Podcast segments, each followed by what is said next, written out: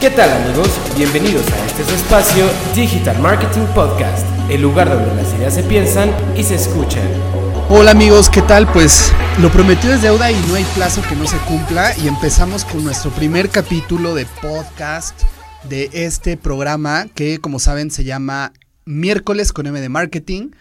Y bueno, pues la realidad es que estamos muy contentos porque al ser el primer capítulo hay tanto por compartirles sobre estrategia de marketing digital, sobre tendencias, sobre qué es lo que viene para el 2020, sobre qué está pasando ahorita, qué podemos hacer diferente en nuestras estrategias de marca. Y bueno, tantos temas que, que evidentemente pues son importantes, no nada más cuando te dedicas eh, en la parte de marketing con marcas, ¿no? Sino también cuando eh, puedes tener un branding como marca personal, figura pública. Pues bueno, hoy en día tanto hemos escuchado eh, de la importancia que tiene hablar sobre eh, tu figura pública y construir marca personal, que bueno, pues ya es un must para cualquier persona.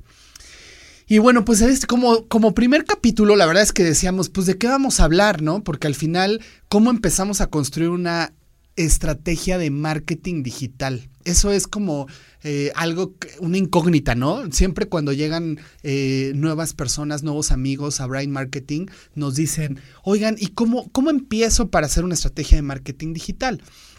Y, siempre es, sorprendente el, el saber que, pues bueno, son varios puntos los que hay que tocar, ¿no?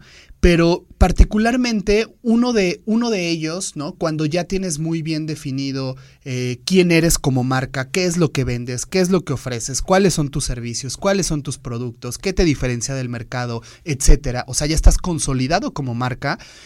Lo principal es conocer a tu audiencia, a quién le vendes.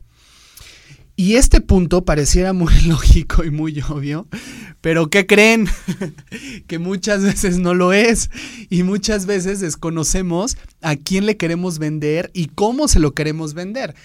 Y ahí es donde el 80% de las ventas se pueden caer porque no puedes llegar a comunicar con los mensajes claves, llegas a no conectar con la gente, llegas a, decir algo que no es lo que quieres decir, eh, tu producto termina ¿no? comunicando algo que no es, y bueno, pues al final 80% de las ventas se pueden llegar a perder por no conocer a tu audiencia. Entonces, dicho esto, lo más importante es definir tu buyer persona. ¿Quién es a quien le estás vendiendo? Y cuando decimos definir tu buyer persona, ¿se acuerdan de ese término noventero que se llamaba target de mercado? ¿No? Me, da mucha risa porque a veces sigo escuchando, ¿no? El, el famoso target de mercado. Este, y, bueno, pues la realidad es que no era otra cosa más que una clasificación sociodemográfica en donde nada más sabías, ¿no? Pues edades, rangos, ¿no? Ubicación geográfica y casi, casi párale de contar, ¿no? ¿Qué pasa actualmente? Este buyer persona ya es un arquetipo, el famoso avatar de lo que es tu cliente potencial. O sea, el conocimiento es mucho más profundo en una época en donde hablamos tanto de la personalización, es saber quién es esta persona, pero con nombre y apellido. O sea, no nada más a una segmentación sociodemográfica de cuántos años tiene, es mujer o es hombre, en dónde vive, es ciudad, estado, colonia, país, etcétera, sino también ya nos vamos a otro a un segundo segmento en donde conocemos cuáles son sus intereses, cuáles son sus metas en la vida, cuáles son sus metas profesionales, personales, cuáles son los retos que enfrenta en el día a día. ¿Es una persona que le gustan los perros, un dog person o es un cat person? Eh, ¿Es una persona con qué hábitos? ¿Es eh, vegetariana, vegana? Eh, ¿Practica yoga? ¿Es fitness, wellness? ¿Qué, ¿Qué le interesa a esta persona? Porque ¿Por qué será tan importante, amigos? Porque justamente a través de conocer todos estos comportamientos digitales y del día a día cotidianos, podemos saber en dónde pasa más tiempo en Internet, qué tipo de información consume, qué tipo de medios consulta, qué tipo de blogs está suscrito, qué tipo de newsletter recibe, cómo le podemos hablar, qué Y lo, y lo más importante, ¿no? Que también siempre, siempre decimos, identificar cuál es su pain point, cuál es su punto de dolor. Este punto de dolor, híjole, tardaría más de un capítulo de, podcast para explicárselos este, y compartirles como varias anécdotas de, pain points, que, seguramente vamos a dedicar un podcast para eso. Pero este pain point no es otra cosa más que entender a nivel emocional qué es lo que lo mueve y qué es lo que necesita esta persona para que la podamos ayudar. O sea, es decir, ¿por qué realmente compraría nuestro producto o nuestro servicio? Sea lo que sea que vendas, ¿no?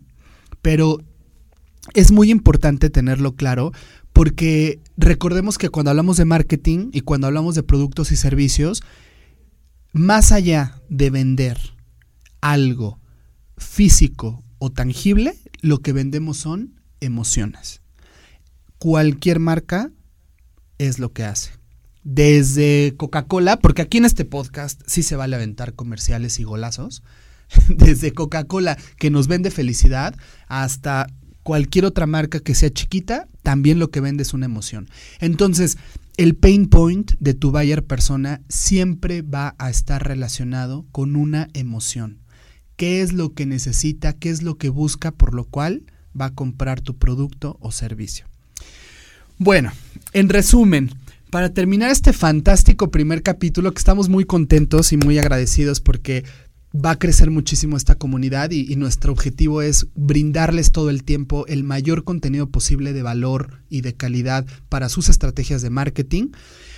En resumen, tenemos que para construir un buyer persona, necesitamos conocer sus intereses digitales del día a día, de personalidad, de comunicación, sus objetivos profesionales, personales, sus retos que enfrenta, su situación familiar, su segmentación sociodemográfica sin dejarla a un lado y su pain point son diferentes categorías. Estamos hablando que puede llegar a ser una batería de preguntas de más de 100 preguntas, ¿no? Para poder definir un buyer persona.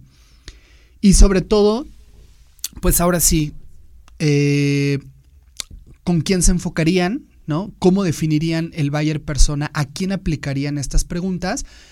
Yo siempre les recomiendo que empecemos o que empiecen, perdón, con dos tipos de clientes potenciales. Si ustedes ya tienen clientes actuales, uno, tomen el cliente que les genera mayor, mayor rentabilidad con un menor esfuerzo. O dos, tomen el cliente al que le vendan más fácil. Siempre estos dos criterios son los que deben de considerar para saber quién es tu buyer persona eh, ideal. Eh, por otro lado, si aún no tienes clientes y estás empezando y quieres ¿no? lanzar un producto o un servicio, considera aplicar encuestas a personas que creas que van a comprar tu producto o básate en los clientes que tiene la competencia. Y entonces empieza a construir a partir de un buyer persona que al final siempre vas a estarlo eh, puliendo, porque es un documento vivo. O sea, el buyer persona en este mes puede ser uno, el próximo mes cambia, en tres meses ya es diferente o se mantiene, pero siempre hay que estar constantemente revisando estos puntos. Pues bueno amigos, espero que les funcione, les ayude esta información. Si tienen alguna duda, con todo gusto nos pueden escribir en nuestras redes sociales Estamos en Instagram, arroba brightmarketingmx. Eh, nos mandan un direct message. Estamos en el sitio web que es www.brightmarketing.mx. Eh, y con todo gusto. Y en Facebook también nos encuentran como arroba brightmarketingmx. Eh, pues cualquier duda podemos seguir platicando sobre el tema y nos vemos en el próximo capítulo. Chao.